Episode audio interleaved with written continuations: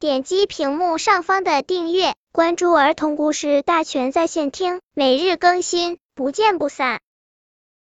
本片故事的名字是《跳着听和跳着讲》。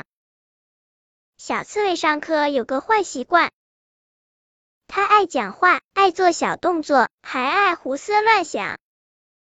所以他听老师讲课，总是有一句没一句的跳着听的，知识当然不连贯，成绩也挺糟。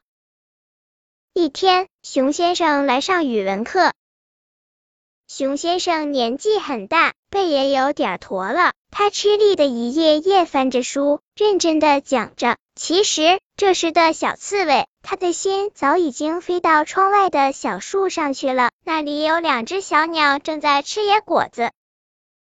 熊先生讲完了一篇课文，停了一下，说：“下面这篇文章有几段很好懂，你们自己看。我要跳着讲了。”前面的话小刺猬没听到，只听到最后半句。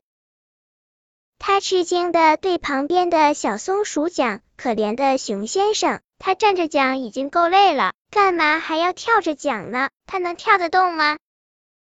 这话让全班同学都听到了。大家哈哈大笑，熊先生也笑着说：“谢谢你对我的同情，正因为你是跳着听课，所以才会认为我要跳着讲课了。其实我是跳不动的。”在笑声中，小刺猬不好意思的抓抓自己的脑袋。本篇故事就到这里，喜欢我的朋友可以点击屏幕上方的订阅，每日更新，不见不散。